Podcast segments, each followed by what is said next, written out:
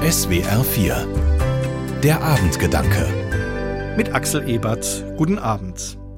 Als ich von dem jungen Mann Christopher Schacht erfahren habe, da habe ich wirklich gestaunt. Christopher Schacht war 19 Jahre alt, als er auf eine scheinbar verrückte Idee kam. Er wollte einmal um die ganze Welt reisen mit gerade einmal 50 Euro Urlaubsgeld. Mehr hatte er nicht, nur 50 Euro. Das sollte reichen für eine Weltreise.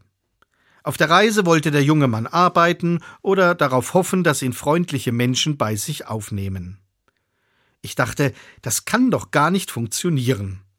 Aber es hat funktioniert. Vier Jahre war Christopher Schacht unterwegs, hat 45 Länder bereist, etwa 100.000 Kilometer zurückgelegt und danach ein Buch über seine Erlebnisse geschrieben. Mit 50 Euro hat der junge Mann eine Weltreise gemacht.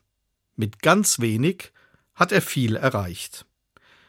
In der Bibel gibt es auch Geschichten, die davon erzählen, dass Menschen mit ganz wenig ganz viel erreichen.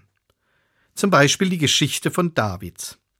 David war ein kleiner, unbedeutender Hirtenjunge, aber dann musste er in einem Krieg dem kampferprobten Soldaten Goliath gegenübertreten.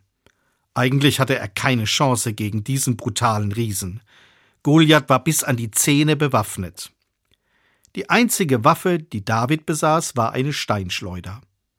Aber die reichte für den Sieg. David besiegte Goliath mit einer Steinschleuder. Und der Krieg war vorbei. Mit ganz wenig hat David ganz viel erreicht.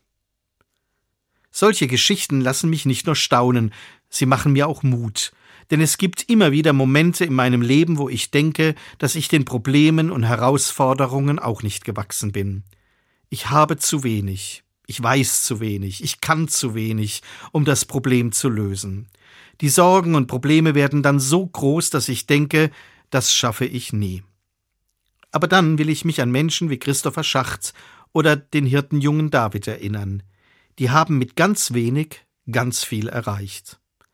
Darum vertraue ich darauf, auch ich kann mit meinen wenigen Möglichkeiten und meiner kleinen Kraft große Herausforderungen bestehen, weil ich glaube, dass Gott mir beisteht. Axel Ebert, Karlsruhe, Evangelische Kirche. Die Abendgedanken können Sie auch jederzeit nachlesen und nachhören. Im Internet unter swr4.de.